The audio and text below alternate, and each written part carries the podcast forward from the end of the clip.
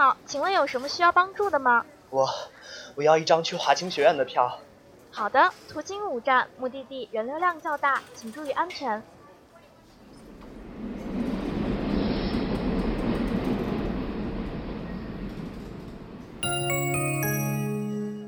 下一站，关注你所关心，传达你想了解。正宗好声音，正宗在华清。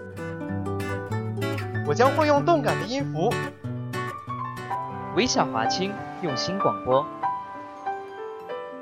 与您相约每一个清晨。西建大华清学院校园广播电台提醒您，华清学院到了。We're now at 华清 Station。飞扬电波，沟通无限。让我们用声音带给你别样生活。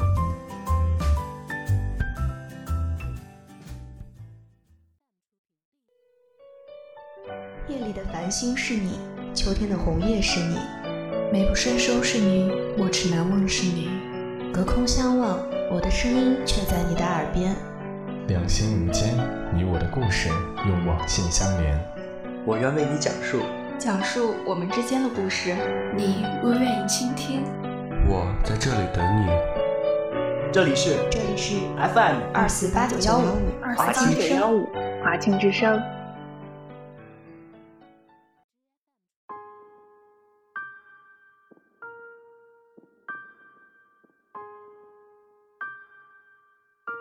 大家好，我是山海军，欢迎大家收看我的节目。这里是 FM 二四八九幺五。今天我给大家带来的是《英雄联盟》游戏题材大盘点。毫不夸张的讲，《英雄联盟》可以说是一个涉猎元素最多的游戏。在版本不停的迭新中，我们也随之见到了许多新的英雄和皮肤。正因为设计师们别出心裁的设计，我们也不时的发现让我们随之心动与感动的题材。今天山海就带大家简单盘点一下游戏中出现的一些主题。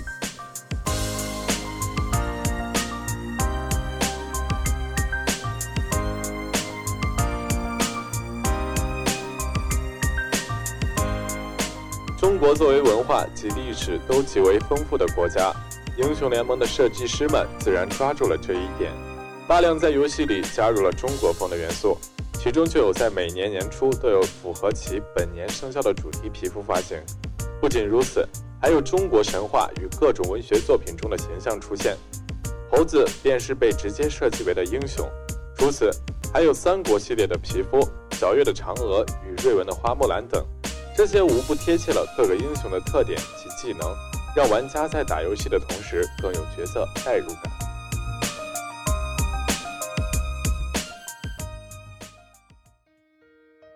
重生还是死亡？不死题材大集会，不死元素作为许多游戏的惯用题材，英雄联盟也将其大量运用。最为值得一说的是，便是创造了暗影岛这一不死者的势力，拳头也为此写了大篇幅的背景故事，其中有寡妇、铁男、人马等英雄均来自此势力。暗影岛势力所存的英雄应称之为亡灵，不死者除了亡灵外，还有一种类似行尸走肉的生物。称之为丧尸，这类也有主题皮肤的发行。前期时间出的丧尸系列皮肤正是如此。另外，英雄联盟里面也有两个特殊的存在：厄加特和亡灵战神，他们则是身躯重塑似的复活，也可称之为不死者。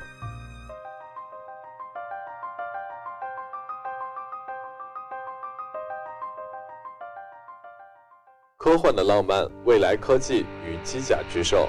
此类则是美国大片的经典题材，《英雄联盟》可谓是抓住了广大科幻迷的胃口。说起未来科技，不得不想起几年前发布的未来战士皮肤，以及全金属狂潮系列皮肤和原计划系列皮肤。这些皮肤的设计无不满满的体现了科技感。在类似《变形金刚》与《环太平洋》等影视作品中，我们看到了许多机甲巨兽的存在，《英雄联盟》中就有不少体现。比如战地机甲系列皮肤和霸天系列皮肤。相对于英雄本身这些皮肤更能切合这些英雄霸气的特点。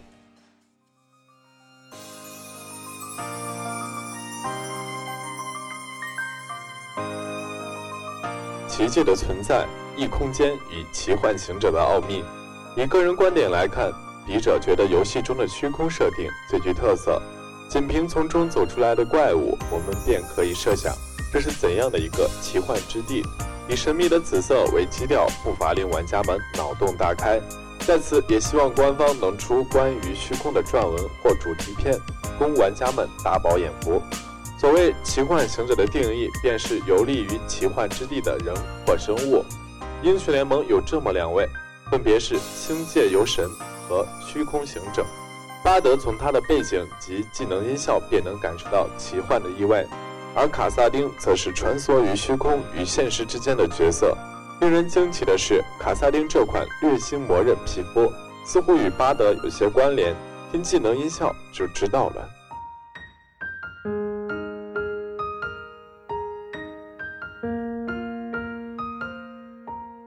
火九剑来自远古和寿命极长的生物，英雄联盟背景中自然不乏远古生物题材。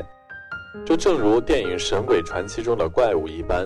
因被某些因素影响所复活或者唤醒，比如舒瑞玛沙漠就有好几位英雄，蝎子、沙漠皇帝、泽拉斯等。除此之外，就是英雄联盟中的两个老怪物，分别是基兰和瑞兹。身为流浪法师，活了数千年，自身身体甚至因奥数而变为了紫色和充满奥数印记。而基兰作为守护时间的人，其存在的年数根本无从参考。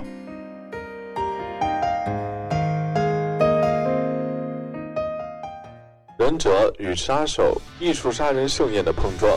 说起忍者，想必都能联想到其雷厉风行的行动做派。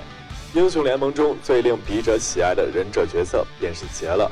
定位为一个杀手，他的技能设定无不显得果断强势。取人首级后又从容离开，简直将忍者的特色表现得淋漓尽致。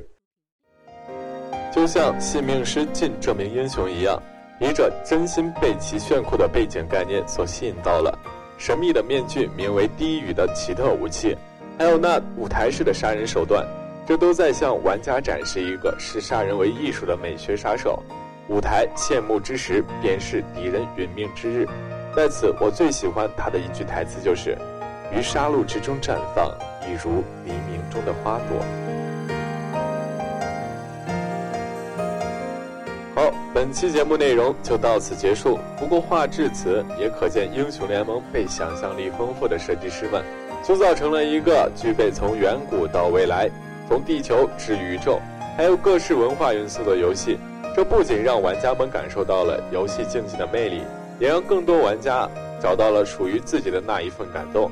这大概也是英雄联盟之所以火热的原因之一吧。